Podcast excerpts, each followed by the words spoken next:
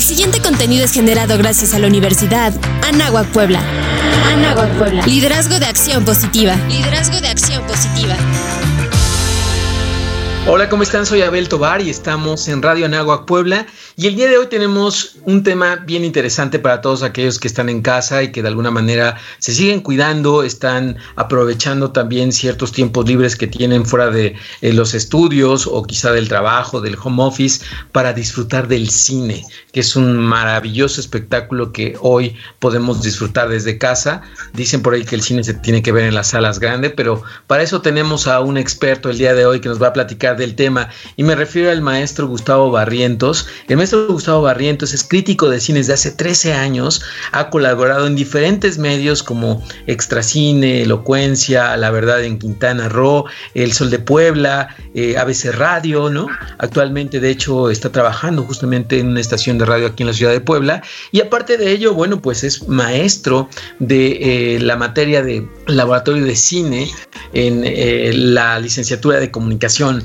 Así es que, estimado Gustavo, ¿cómo estás? Muy buena tarde para todos y para ti también. ¿Cómo estás? Hola, Abel, estoy muy contento de platicar contigo. Y sí, como bien mencionas, el cine está cambiando por esta contingencia. Oye, cuéntame, la primera duda que me surge es, ¿cómo está el cine? Si pudiéramos... Eh, entender eh, cuál es eh, como un organismo el cine, cómo se encuentra en este, qué tan afectado está en este momento de pandemia. Pues mira, el cine ahorita está pasando primero por una crisis de producción, porque todas están paradas. Eh, los grandes estrenos eh, de verano fueron también, eh, cambiaron de fecha de estreno para ya estrenarse a finales de, de, este año para poder llegar a las salas, porque pues evidentemente los cines están cerrados, eh, las productoras ahorita no están dando luz verde a ningún nuevo proyecto hasta nuevo aviso, hasta que la gente se pueda reunir nuevamente. Y también está afectando muchísimo, eh, no solamente a los equipos de producción ¿no? que están varados, sino también, por ejemplo, actores que están desempleados. Eh, también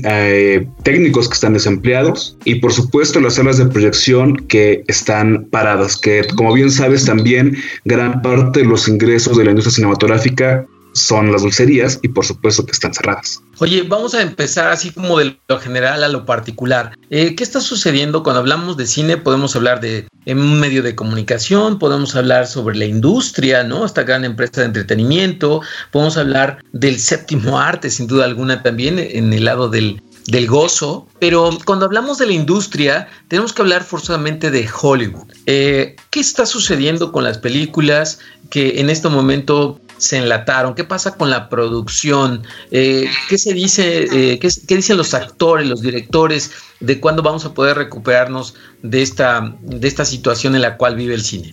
Mira, Hollywood más que nada quiere que ya nos restablezcamos. Eh, de hecho, muchas de las películas fuertes de temporada, como por ejemplo eh, la nueva película James Bond que se iba a estrenar en marzo, o la última película de Disney de Mulan, por ejemplo, eh, que están ahorita esperando justamente a recibir el fallo para poder reactivar su estreno.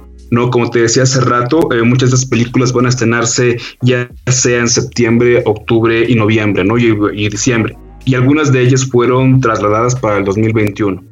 Entonces eh, también te marca una problemática, por ejemplo, Marvel, que acaba de lanzar esta semana eh, su nuevo calendario de estrenos. Eh, algunas películas se retrasaron, otras películas están esperando iniciar su producción y es un problema importante. Sí, es, afecta mucho a Hollywood, pero también afecta más a las películas independientes. Cuéntame qué pasa con el, foro, el cineforo que acaba de lanzar eh, justamente la Subacademia de Audiovisuales. Platícame un poco del proyecto, qué películas estás, están poniendo como para que se vuelva un reto el verlas y, y, que son de cine mexicano.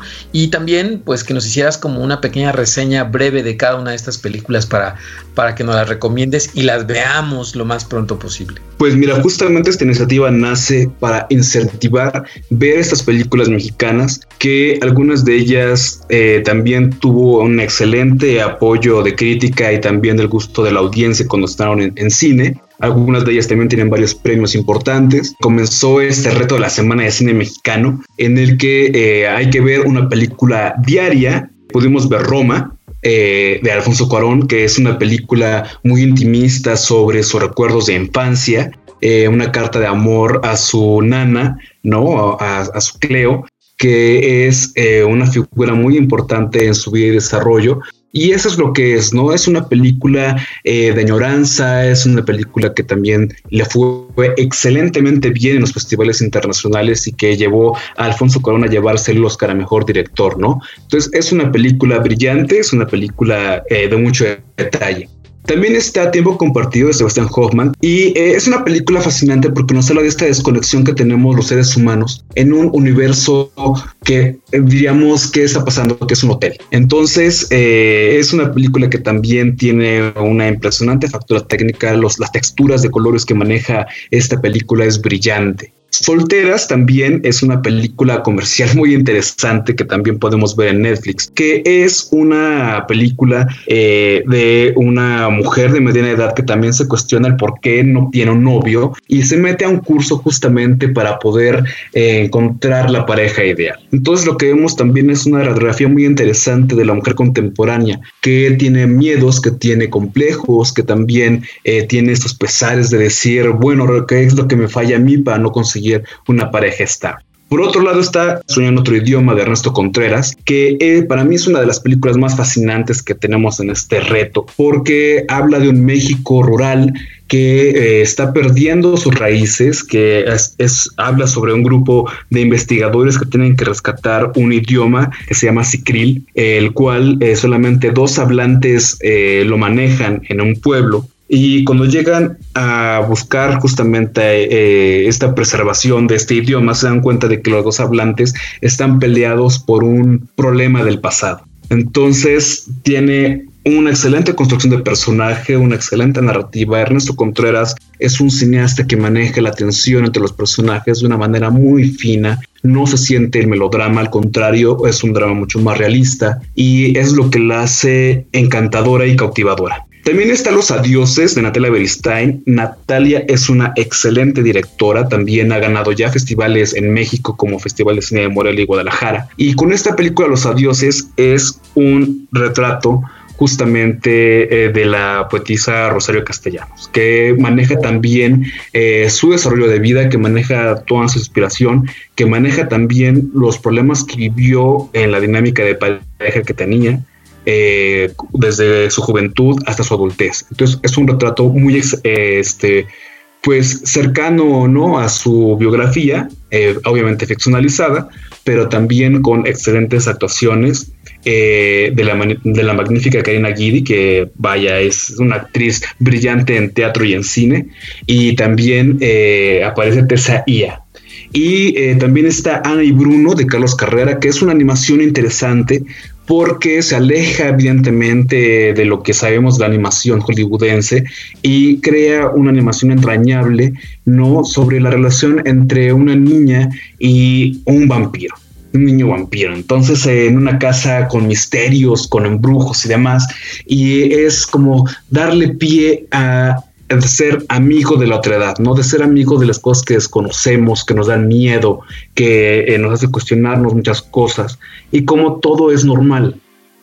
Pero visto a través de los ojos de los otros lo vemos como una deformidad o como una monstruosidad, ¿no? Entonces como los niños, a los ojos de los niños vemos que todos son, todos somos iguales es una película con un excelente discurso. Y por último, Cría Puercos, que es una película que le fue muy bien en el Festival de Guadalajara, ganó el Festival de Guadalajara, y que habla de una señora de la tercera edad también en sus problemáticas de vida y de existencia, y que, eh, bueno, es enfrentar su cotidiano, es eh, enfrentarnos a los dos ojos, ¿no? Que cuando vemos a una persona de tercera edad no sabemos todos los sufrimientos que tiene. Entonces, es una película que eh, nos hace crear empatía, que también tiene una atmósfera eh, cinematográfica impecable, ¿no? Su pequeña casa se convierte en un gran mundo, en un universo impresionante. Entonces, yo creo que son películas que nos ubica el México contemporáneo, ¿no? Que nos ubica justamente eh, quiénes somos eh, que nos hace empatizarnos en diversas problemáticas y, vaya, como te decía, hay para todo público. Maravilloso, creo que es una gran selección de cine mexicano que podemos hoy eh, disfrutar desde casa, que es lo más importante, y representa no solamente un challenge o un reto para los estudiantes de la Universidad de Nahuac Puebla, sino también para quienes disfruten del cine hoy en casa con familia. Entonces, estamos ya por terminar justamente este programa, pero no me resta más que agradecerte, maestro, que pues de tu tiempo de, de, de ocio también, que compartas todo esto que sabemos eres experto. Eh, yo me quedé nada más con algún tipo de idea general de lo que tenemos. El cine sí, está sufriendo evidentemente toda esta parte de la pandemia. Económicamente sabemos que hay muchas productoras eh, en este momento que han parado su producción, actores y necesitan de, pero tenemos opciones como usuarios, como audiencia, de poder disfrutar de lo que tenemos tanto en streaming como también eh, quizá en casa, ¿no? De repente reconocer lo que hemos dejado de ver. Eh, muchos guardarán por ahí algunos CDs, ¿no? Algunos este, eh, DVDs para ser más claro, ¿no? Claro. Eh, pero yo creo que lo más importante es que el cine nos da cultura, nos permite crecer en otros ámbitos. Si no tienes la oportunidad de, abrir un libro, ve una película, ¿no? Entonces, la verdad es que te agradezco mucho para la gente que nos pueda estar escuchando en este momento. Les recomendamos que se metan a la página de la Universidad de Anahuac y revisen el programa de la licenciatura en comunicación, en donde justamente tenemos materias como la del maestro Barrientos, que tiene justamente esta parte de la producción audiovisual y cinematográfica muy bien, muy clara y por supuesto compartiéndola entre los alumnos. Pues maestro Gustavo, un último mensaje que quieras darnos para seguir disfrutando del cine en casa. Pues mira, yo les dejo a la audiencia el mensaje que también dijo Jean Buhu cuando ganó el Globo de Oro Mejor Director, que decía que termina, eh, si dejamos de lado los subtítulos podemos ver cualquier película con gran ojos, ¿no? Entonces yo creo que es eso, ¿no? Apreciar cada una de las películas independientemente de que sean comerciales independientes y dejarnos llevar por los discursos, por las historias, por la, la producción técnica y dejarnos maravillar de este increíble arte. Muchísimas gracias, maestro. Te lo agradezco muchísimo. Y a toda la gente que nos escucha, les recomendamos seguirnos a través de Spotify. Busca el podcast que tiene la Universidad de Anáhuac Puebla, Radio Anáhuac este, Puebla. Pueden encontrarlo. Eh, ya tenemos una gran cantidad de producción. Ahora en el COVID es la Universidad de Anáhuac Puebla quien está generando contenido eh, eh, prácticamente cada semana porque vemos una gran responsabilidad como docentes, el poder informar, el poder levantar ese ánimo y sobre todo pues generar contenidos para todos los estudiantes de nuestra comunidad y para el público en general. Muchísimas gracias maestro, eh, te lo agradezco bastante. En la producción Daniel Guevara, yo soy Abel Tobar, pásenla muy bien.